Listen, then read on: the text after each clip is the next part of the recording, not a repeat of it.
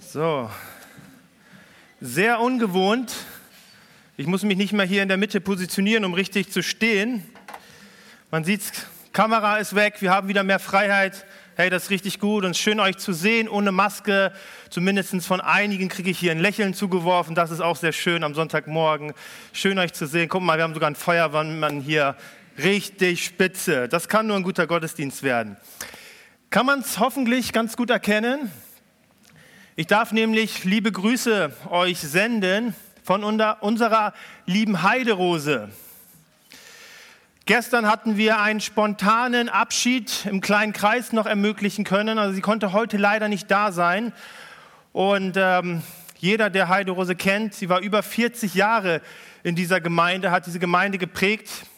Ich weiß noch ganz genau, als ich 14 war und für was gebeten lassen habe, ich bin zu Heiderose gegangen und das war eine Frau der Weisheit. Also ich glaube, jeder, der mit Heiderose in Berührung gekommen ist, der durfte von ihrer Weisheit und dieser Nähe Gottes profitieren. Und das war ein Riesengeschenk. Deswegen war es auch natürlich ein emotionaler Abschied. Jan und ich waren da und wir beide konnten uns äh, ein paar Tränchen nicht verkneifen. Das war richtig schön. Und sie kann leider sonntags nicht hier sein, aber ich soll oder wir sollen ganz liebe Grüße euch mitteilen. Sie vermisst euch, sie denkt an uns, sie betet weiterhin für uns. Und ich habe zu ihr gesagt, Heiderose, gibt es irgendwas, was ich sagen soll, äh, der Gemeinde sagen soll? Und sie sagte, dass Jesus Christus Herr ist. Mehr, mehr braucht es nicht. Jesus Christus ist Herr und er wird seine Gemeinde führen, er wird für seine Gemeinde sorgen.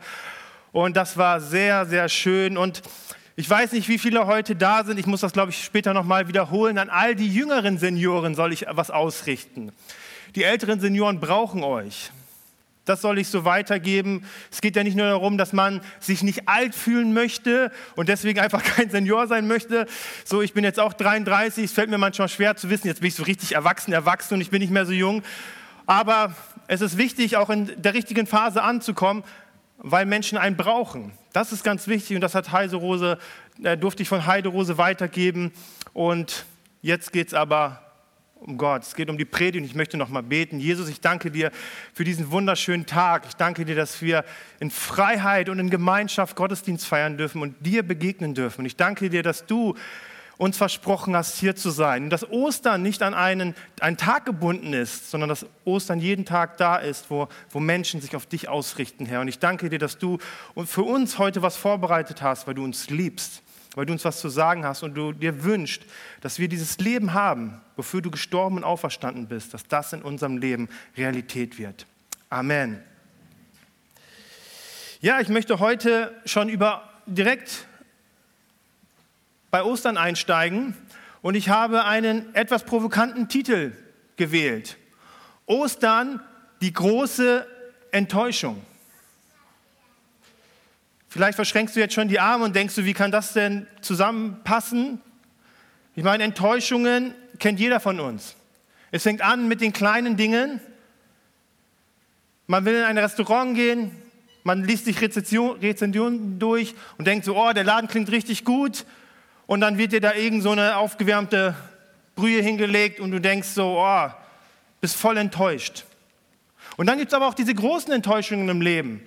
Du hast dein Vertrauen auf jemanden gesetzt, einen Mensch, eine Person, die dir lieb ist, und diese Person hat dich fallen gelassen. Und was bleibt, ist tiefe Enttäuschung und Verletzung. Aber Ostern, hey, da ist Jesus auferstanden.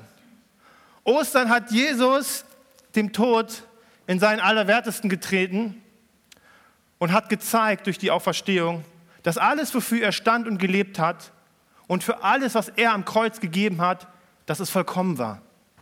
Und vollkommen bedeutet, da ist nichts mehr hinzuzufügen. An Ostern richten wir unseren Blick auf Hoffnung, auf Zuversicht, auf eine neue Perspektive, aber doch nicht unseren Blick auf Enttäuschung. Und doch erlebe ich bei ganz vielen Menschen, ganz vielen Christen und auch immer wieder in meinem Leben, dass Enttäuschung gar nicht so fern ist. Ich meine, für uns ist es einfach, Ostern zu feiern, sonntags zu jubeln, weil wir kennen ja das Ende. Ich lese immer vor Ostern und ich möchte dich ermutigen, das auch zu tun, immer diese Passionsabschnitte nochmal neu zu lesen, dich berühren davon zu lassen. Aber es fällt mir relativ einfach, das zu lesen. Ja, natürlich ist es krass, dass Jesus geschlagen wurde, misshandelt wurde. Aber am Ende weiß ich doch, Herr Jesus wird auferstehen und Jesus wird siegen. Aber wie ist es mit unserem Alltag? Da kenne ich nicht das Ende. Ich weiß nicht, wie meine Ehe ausgeht. Ich weiß nicht, wie es in den nächsten Jahren mit meinem Beruf laufen wird. Ob sich mein Charakter wirklich noch so weiterentwickelt, wie ich mir das wünsche. Meine Beziehungen und Freundschaften sich entwickeln. Hey, wie es langfristig in meinem Herzen aussieht. In meinen Beziehungen, in meiner Zeit, in meinen Finanzen. All das ist mein Leben. Und ich merke immer wieder, dass ich dort Enttäuschungen in meinem Leben feststelle. Manchmal sind es Momente, manchmal sind es Phasen, die gar nicht so nach Ostern ausschauen. Aber Enttäuschungen, und das sehen wir auch an der Ostergeschichte, deswegen beschäftigen wir uns heute damit, Enttäuschungen sind ein großer Faktor, die uns daran hindern können, dass Ostern in unserem Leben nicht geschieht. Und ich weiß, dass das ein sehr persönliches Thema ist. Mit Enttäuschungen beschäftigt man sich nicht gerne. Aber es ist so wichtig, weil auf dem Boden der Enttäuschung ganz viele schlechte Dinge wachsen können. Ich meine, das Wort Enttäuschung drückt hier aus, dass man von etwas getäuscht wurde. Ich hatte eine Erwartung und diese Erwartung wurde nicht erfüllt. Ich stehe jetzt hier auf, Bühne, auf der Bühne, du hörst mir zu. Und wenn ich jetzt 30 Minuten über Werder Bremen sprechen würde, wie das passieren konnte, dass es gestern nur ein 1-1 war, und du nicht Werder-Fan bist, dann würdest du wahrscheinlich enttäuscht nach Hause gehen. Weil wenn du in einen Gottesdienst gehst, dann erwartest du doch auch, dass es um Gott geht. Aber eins ist Fakt. Jeder Mensch, jeder von uns hat Erwartungen.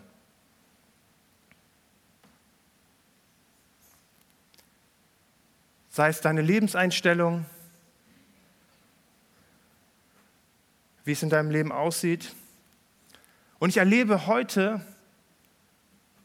dass es dass wir ziemlich große Erwartungen haben. Ganz besonders mit dem eigenen Leben. Das Leben ist ja eigentlich leichter geworden. Und doch erleben wir immer mehr, vielleicht bei uns selber, im Freundeskreis oder Bekanntenkreis, dass immer mehr Menschen ausgebrannt und ausgelaugt sind. Und das liegt daran, dass wir oft sehr viel von unserem Leben erwarten. Wir wünschen uns eine Karriere, in der wir uns selbst verwirklichen können. Wir wünschen uns aber auch eine Familie, in der alles schön und freudig ist. Wir wünschen uns noch, dass wir ganz viele Hobbys kennenlernen, dass wir ganz viel reisen. Und am Ende fallen wir auf die Nase und sind enttäuscht. Sind enttäuscht von uns selbst, sind oft enttäuscht von anderen und auch enttäuscht von Gott. Und so ist es nicht selten, dass zwischen unseren Erwartungen und unserer Realität eine Riesenkluft äh, besteht. Ich weiß nicht, wer von euch Instagram oder Facebook hat. Die sind das beste Beispiel dafür. Eine Illusion zu kreieren, die so weit weg von unserer Realität ist. Wunderschön auszusehen, nur schöne Dinge im Leben zu erleben und das täuscht uns. Und wir täuschen uns auch oft selbst. Wir verpacken das natürlich immer ganz fromm, aber ohne das zu merken, schwimmen wir auch oft in diesen Strudel und das bringt Enttäuschungen in unserem Leben hervor. Und ich möchte dich fragen, heute Morgen, hey, brennst du aktuell für Jesus? Brennst du aktuell für Gemeinde? Und wenn das nicht der Fall ist, dann hat das ganz oft damit zu tun, dass wir enttäuscht sind. Dass deine Wünsche, dass deine Erwartungen nicht so sehr mit der Realität übereinstimmen. Und in genau diesem Szenario befinden sich auch die Jünger. Genau das, wovon ich gesprochen habe, haben sie erlebt. Voller Erwartungen sind sie Jesus nachgefolgt. Sie haben ihre Familie, ihren Beruf hinter sich gelassen, weil das, was Jesus ihnen ausgemalt hat, so viel größer und genialer aussah. Darauf haben sie gehofft. Darauf haben sie all ihr Vertrauen gesetzt und all die drei Jahre, die sie Jesus begleitet haben, sahen auch genau danach aus. Die haben Wunder erlebt, richtig starke Reden. Und dann doch passierte es, dass Jesus starb. Zuvor hatten zwei Jünger sich noch schön ausgemalt, wie sie im Himmel schön links und rechts neben Jesus saßen. Petrus, der war sich so sicher, hey, Jesus hat das mir selbst gesagt, auf mir wird er deine Gemeinde aufbauen. Und sie waren sich über eins sicher. Wenn Jesus erstmal voll durchgestartet ist, dann wird Jesus Israel von den Römern befreien. Und was blieb am Ende übrig? Tod. Ich möchte dich heute Morgen fragen, hey, was ist eigentlich deine Agenda? Was sind eigentlich deine Erwartungen an Jesus? Was sind deine Erwartungen in deinen Beziehungen, in deiner Gemeinde, in dem, wie du dein Leben gestaltest und das, was Gott mit deinem Leben vorhat? Wir sagen natürlich immer ganz fromm, nein, ich habe keine Agenda, ich habe nur die Jesus-Agenda. Aber jeder von uns hat so eine Agenda. Und wenn diese Agenda nicht funktioniert, dann kommt Enttäuschung. Und ich erinnere mich noch an meinen ersten Dienst als Jugendleiter. Gottes Ruf kam in mein Leben und ich denke so, wow, Gott hat mich gerufen für die nächste Generation. Und dann bin ich durchgestartet und Sachen sind gewachsen und die Räume wurden zu klein und ich dachte so, yes, Gott, du lebst und Gott, du bist mächtig. Zumindest so lange, bis dann der erste Einbruch bei uns in der Jugend passierte und äh, man sich fragte, hey, wo sind denn auf einmal die ganzen Jugendlichen hin? Und ich war enttäuscht von mir, natürlich auch von den Jugendlichen und aber auch von Gott. Und ich dachte mir so, hey, Gott, ich dachte, du willst durch mich Gemeinde bauen. Wie kann das sein, wenn du mich ruhst, dass so etwas passiert?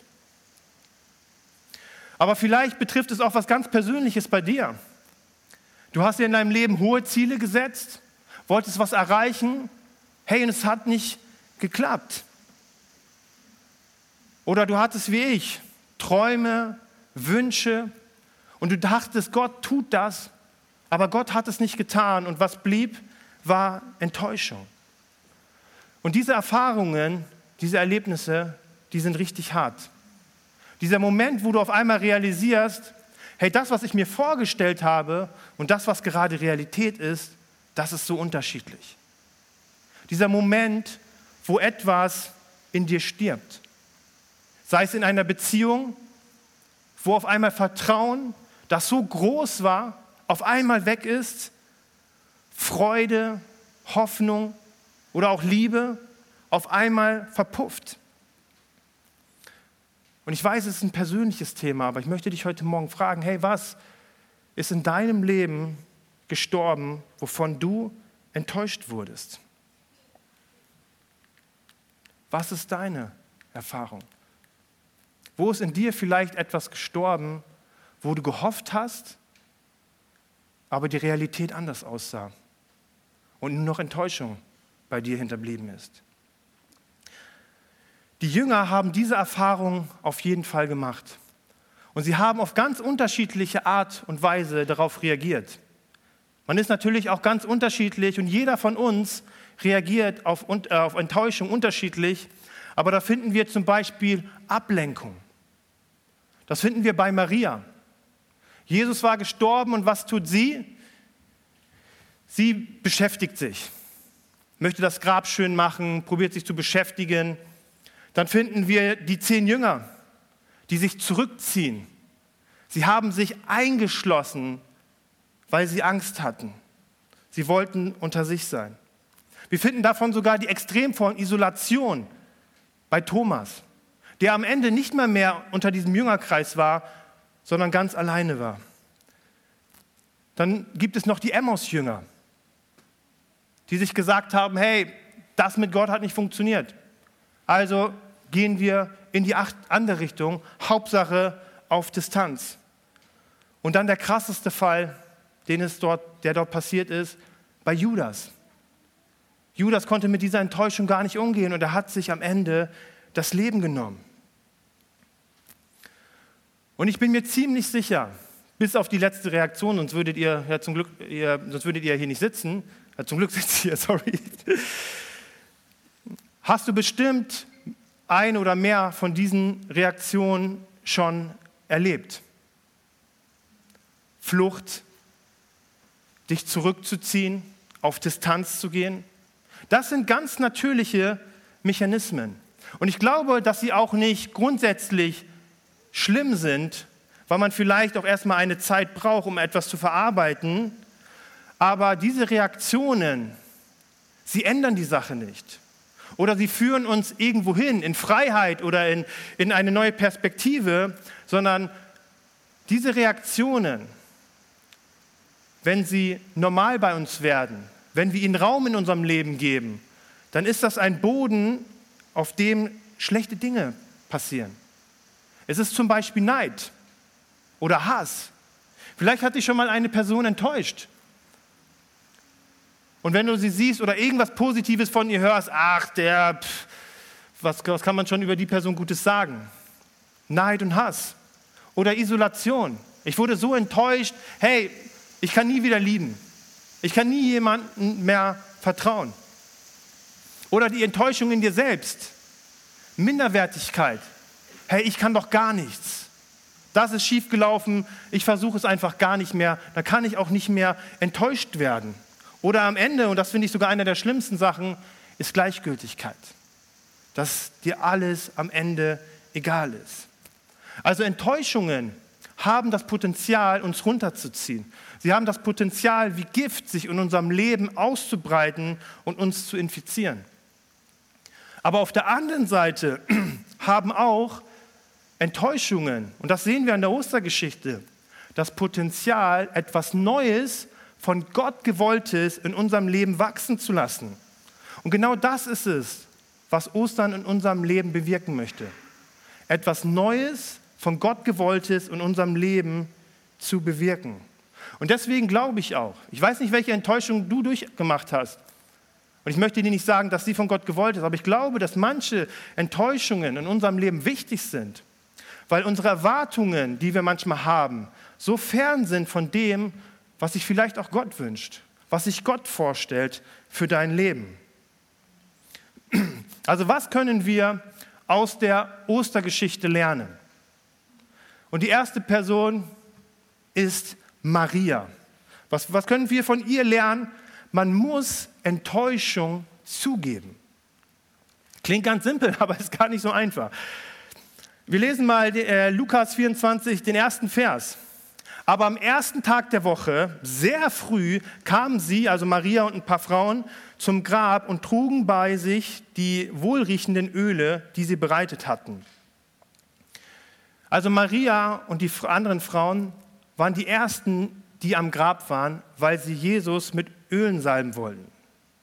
Man könnte sich jetzt eigentlich denken, okay, Maria ist einfach eine aktive Person, die wollte sich ein bisschen ablenken.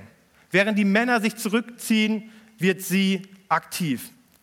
Aber mit diesem Schritt, den sie gegangen ist, hat sie etwas sehr Entscheidendes getan, nämlich sie hat zugegeben, dass sie enttäuscht ist.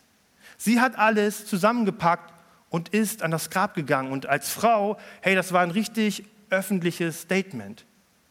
Jeder konnte sehen, hey, diese Frau trauert, diese Frau ist verletzt und sie ist enttäuscht.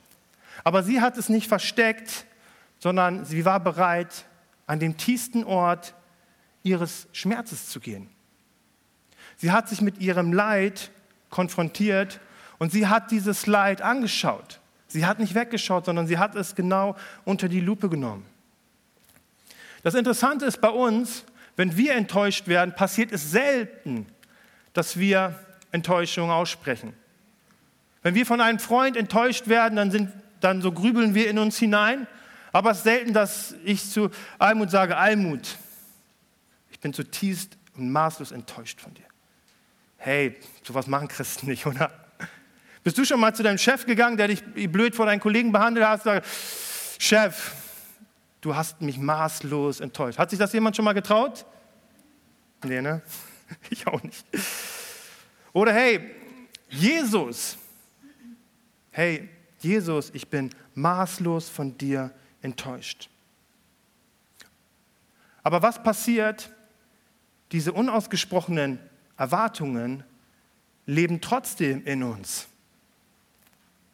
Und ich merke immer wieder, besonders wie schwer es mir gefallen ist, Gott zu sagen, dass ich von Gott enttäuscht bin. Weil Gott macht ja keine Fehler. Also wie kann ich denn von, von Gott enttäuscht sein? Aber trotzdem war diese Enttäuschung da.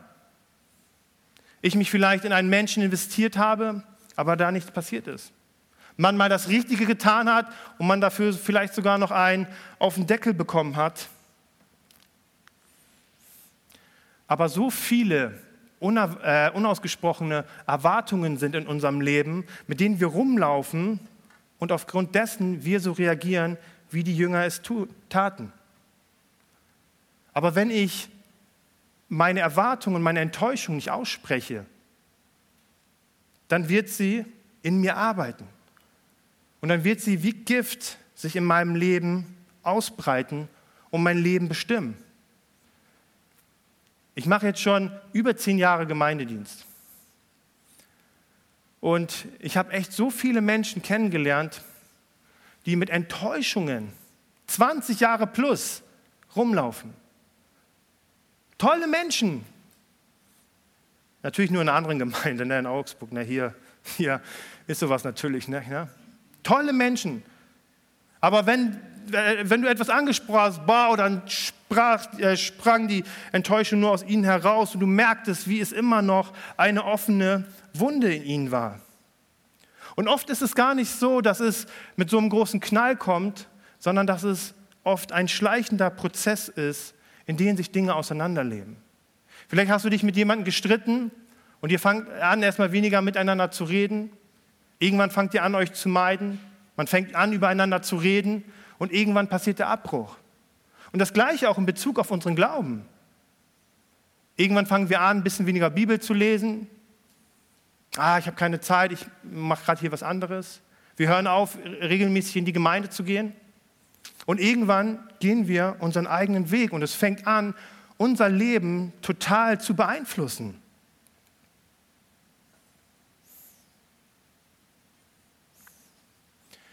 Wo ist deine Enttäuschung? Wo ist deine Enttäuschung, die an der Zeit ist, dass du sie auf den Tisch packst?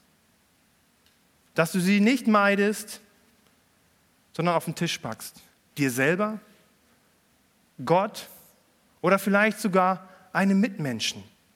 Und von, von Maria lernen wir, hey, wie wichtig es ist, Enttäuschungen zuzugeben und sie uns sich einzugestehen und den, den Fehler zu sehen und zu wissen, hey, da bedarf es eine Behandlung. In wie vielen Bereichen unseres Lebens haben wir uns mit Enttäuschungen abgefunden und mit weniger zufrieden gegeben als das, wozu uns Christus berufen hat. Aber dieses Zugeben, das Anschauen ist so eine wichtige Komponente, damit etwas in unserem Leben heilen kann. Aber ich weiß, es tut weh und deswegen ist es nicht so einfach, aber es ist unglaublich wichtig, damit etwas in deinem Leben heilen kann und du wieder frei wirst für das Leben, für das Jesus gekommen ist. Schauen wir weiter, schauen wir zu den Jüngern. Dort lesen wir in Johannes 20, Vers 19. Es war am Abend jenes ersten Tages der neuen Woche. Die Jünger hatten solche Angst vor den Juden, dass sie die Türen des Raumes, in dem sie beisammen waren, verschlossen hielten.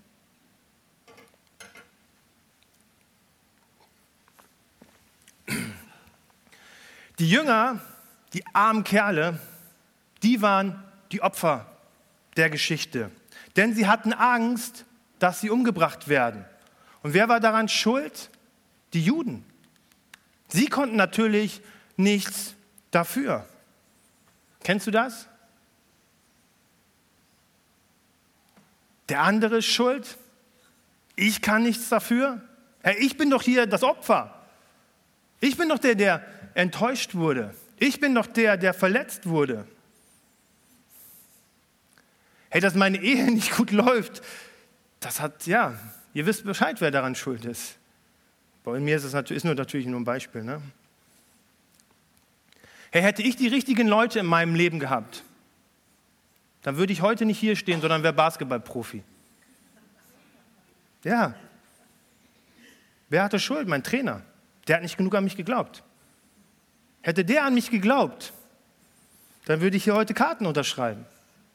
Da würde ich wie Ricky Pauling da an, dem, an der Wand hängen. Daniel Oldenburg hier. Es sind immer die anderen. Es sind immer die anderen.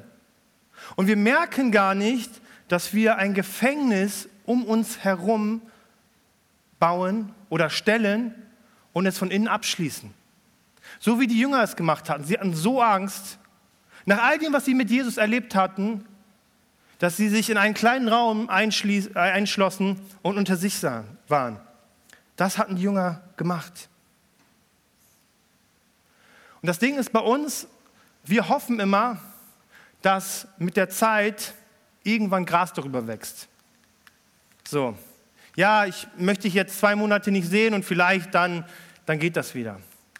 Aber das hilft nicht und das verändert die Situation auch nicht. Es hilft uns nur manchmal ein wenig besser mit dieser Enttäuschung umzugehen, aber sie macht uns nicht frei davon. Denn jedes Mal, ich habe ja gerade von den Leuten gesprochen, wenn dieser Triggerpunkt wieder gedrückt wird, dann platzt es auf wie eine offene Wunde. Ich hatte in meiner Jugendzeit so einen, einen jungen Typen gehabt. Ich hatte wegen den echt Ärger gehabt und dann sind wir getrennte Wege gegangen und ich bin meinen Weg weitergegangen und ich hätte den besten Tag meines Lebens haben können. Aber wenn diese Person, obwohl ich den gar nicht mehr gesehen habe, wenn diese Person in meinem Leben, also in diesem Tag aufgetaucht wäre, wäre es der Schlimmste gewesen. Und ich habe gemerkt, hey, der Einzige, der nicht frei ist, bin ich. Aber Enttäuschungen müssen gelöst werden. Sonst werden wir nicht frei. Und es sind in den wenigsten Fällen die anderen, durch die das gelöst wird. Viele wissen gar nicht, was sie bei dir ausgelöst haben. Die gehen ihren Weg. Und der Einzige, der unfrei ist, bist du.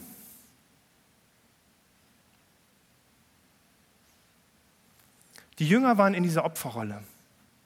Und wir lesen, dass, die, dass Maria und die Frauen voll Begeisterung zu ihnen kamen und sagten, hey, Jesus lebt. Engel haben wir gesehen, die haben es uns gesagt. Und Petrus, Johannes, die alle haben schon Engel gesehen. So, die hätten doch sagen müssen, ach krass. Aber die waren so in ihrer Opferrolle, dass sie das Gerede der Frau und diese Begeisterung von Trauer zu Hoffnung für dummes Geschwätz abhielten. Sie blieben in ihrem Gefängnis. Und ich möchte dich, möchte dir sagen, hey, sei kein Opfer deiner Umstände. Ich möchte gar nicht schönreden, was an der Enttäuschung dir passiert ist, aber du bist der Einzige, der deine Enttäuschungen angehen kann und sie mit Gott bearbeiten kannst. Und das genau das sehen wir bei den nächsten Jüngern. Und das sind die Emmaus-Jünger. Warum nennt man sie die Emmaus-Jünger? Weil ihre Enttäuschung so groß war. Sie hatten auch diese frohe Botschaft gehört, Herr Jesus lebt, aber es hielt sie nicht auf, sich von ihren Freunden, von ihrem Heimatort zu distanzieren und einen anderen Weg einzuschlagen. 180 Grad Wendung, Hauptsache auf Distanz gehen. Und das Schöne ist, und deswegen liebe ich auch immer so gern die Emmos-Geschichte, ich lese sie sehr, sehr häufig und gerne, ist, auf diesem Weg der Trauer, auf diesem Weg der ja, Entrüstung, begegnet ihnen Jesus. Jesus steht auf von den Toten und das Erste, was er tut, ist seinen enttäuschten und verletzten Freunden hinterherzugehen. Und er geht an ihre Seite und gar nicht so, hey Leute, was geht ab, ich lebe, sondern er stellt sich als Begleiter an ihre Seite und er hört ihnen zu. Er sagt so, hey, was denn passiert? Und wir lesen, ah, habe ich gar nicht auf meiner Folie, muss man hier lesen. Er sprach aber zu ihnen, was sind das für Dinge, die ihr miteinander verhandelt unterwegs? Da blieben sie traurig stehen. Wir aber hofften, er sei es, der Israel erlösen würde. Hey, wie wichtig ist es, dass unsere Seele vor Gott zur Aussprache kommt. Zumindest ich bin so ein Typ, Roboter-Modus, hey, Kopf hoch, zieh durch. Aber wie wichtig es ist für unsere Seele, damit wir frei sind, dass sie vor Gott zur Aussprache kommen. Ich habe da auch sehr viel von den Psalmen gelernt, wie David betet und sowas. Also sehr empfehlenswert, wie er mit Gott spricht. Und das Spannende ist, Jesus fängt an, auf diese Frage einzugehen. Er, er erklärt ihnen, warum das und das so passieren musste. Dass das, was, was passiert ist, passieren musste und etwas anderes ist, das ihren Erwartungen entsprach. Und ich glaube, manchmal passiert Ostern auch in unserem Leben nicht so, weil wir haben so unsere Agenda und wenn die nicht eintrifft, dann trifft sie nicht ein. Und dann soll Jesus bitte seine Agenda ändern für unsere Agenda. Aber Ostern sieht oft ganz anders aus, als wir uns das manchmal vorstellen. Gottes Plan für unser Leben manchmal ganz anders ist, als wir uns das vorstellen. Und das Krasse ist, obwohl Jesus ihnen alles erklärt, von den Propheten, von dem Alten Testament, er hat ihnen alles erklärt. Also den kompletten Weg beschrieben, wieso genau das so passiert ist, passierte doch keine Veränderung. Jesus hat ihnen alles erklärt, aber es passierte noch keine Veränderung. Und da merke ich auch immer wieder, wenn man niedergeschlagen ist, hey, wie gut ist es oft gemeint, es ist auch gut, dass wir Menschen in unserem Leben haben, die gute Worte zu uns sprechen, die uns vielleicht auf den Weg bringen, uns die Richtung zeigen. Aber diese Worte alleine schaffen noch keine Veränderung. Aber was wirklich den Unterschied gemacht hat, war eine Begegnung mit dem Auferstandenen. Die Realität Gottes ganz neu in ihrem Leben. Bei den Jüngern war es mitten in ihrem Gefängnis, in dem sie eingeschlossen war. Jesus kam in ihre Mitte. Und bei den Emmaus-Jüngern war es so, dass Jesus ihren Nöten begegnete, er mit ihnen sprach, aber als ihre Augen geöffnet wurden für die Realität Jesu, war, als er das Brot brach. Und natürlich denken wir, wenn jemand eine Scheibe Schnitte dahin legt, ist nichts Besonderes, aber als Jesus das letzte Abendmahl mit ihnen feierte, dieser Moment der innigsten Beziehung, deswegen liebe ich auch so sehr das Abendmahl, als Jesus das Brot brach, betete, wow, da merkten sie auf einmal, Jesus ist real und Jesus ist in meinem Leben. Es war bei allen dreien die Begegnung mit dem Auferstandenen, der sie veranlasste, die Enttäuschungen, die sie hatten, niederzulegen und wieder einen Blick der Hoffnung und Perspektive zu bekommen. Das Interessante ist, Israel war nicht befreit. Das war doch das, was sie so niedergeschlagen hat, was wir hier lesen. Hey, wir haben gehofft, dass er Israel befreit. Israel war immer noch in Unterdrückung. Israel ist sogar heute noch nicht frei. Aber die Realität Jesus in ihrem Leben hat das alles verändert. Wir lesen es bei den Jüngern. Die hatten immer noch die Juden im Nacken. Die konnten sich immer noch fürchten, ermordet zu werden.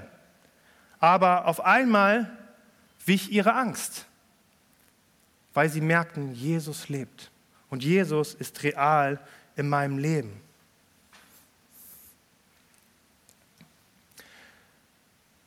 Hey, egal, ob du dich gerade in deinem Leben zurückgezogen hast, sei es dein ganzes Leben, sei es einzelne Bereiche, dass du vielleicht wie die Jünger in einem Gefängnis sitzt. Hey, wie ermutigend, dass Jesus in ihre Mitte kommt. Und Jesus kann auch in deine Mitte kommen und das möchte er auch. Und egal, ob du dich wie die Emmaus-Jünger voll Enttäuschung in eine andere Richtung bewegt hast. Jesus geht dir nach. Jesus geht dir nach und er hat dich im Blick. Und er möchte dich auf diesem Weg begleiten. Er möchte dir Dinge erklären, er möchte dir neue Impulse geben.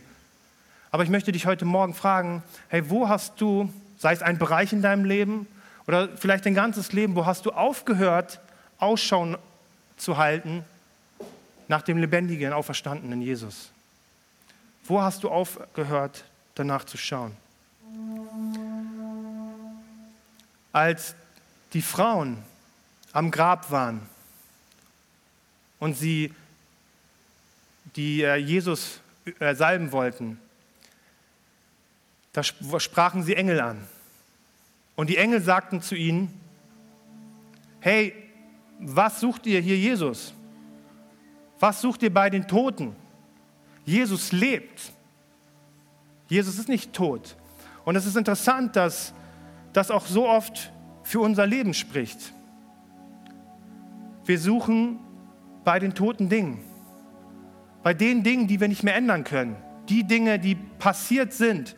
Und wir wünschen uns so sehr, dass wir Dinge zurückdrehen könnten oder dass Jesus Dinge zurückdreht. Hey, in Corona haben wir uns nur gewünscht, dass mal wieder so ist wie vorher. Aber das ist nicht bei Gott so.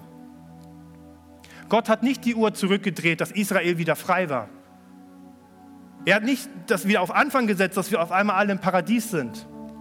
Aber er hat etwas Neues in ihnen geschaffen.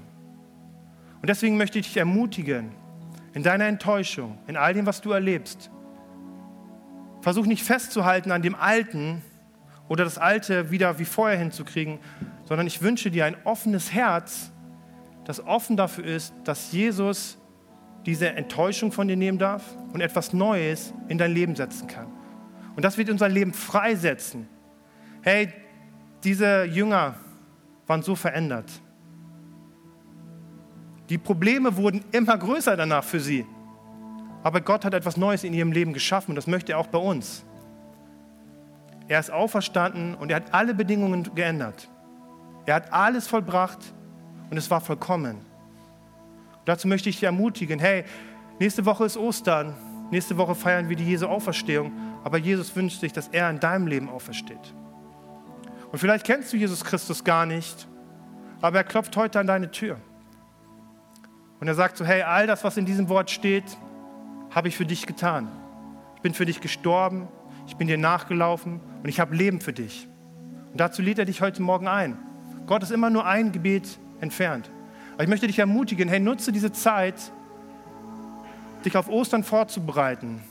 Lass die Predigt nicht einfach so, der Braten liegt zu Hause und ab zum Essen, sondern Enttäuschungen haben echt Kraft in unserem Leben.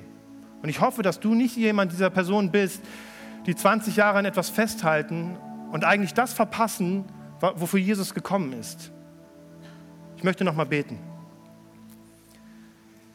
Jesus, es ist unglaublich und auch für mich immer wieder neu ein Mysterium, Jesus, dass du auferstanden bist und was das eigentlich für unser Leben bedeutet. Aber ich danke dir, dass dein Wort so ehrlich und wahr ist und dass das nicht nur eine Party war, als du auferstanden bist, sondern dass die Jünger so niedergeschlagen und verletzt waren, Herr. Aber ich danke dir, dass diese Enttäuschung nicht ihr Ende war, sondern dass du die Kraft hast, Dinge zu ändern. Du die Kraft hast, etwas Neues zu schaffen.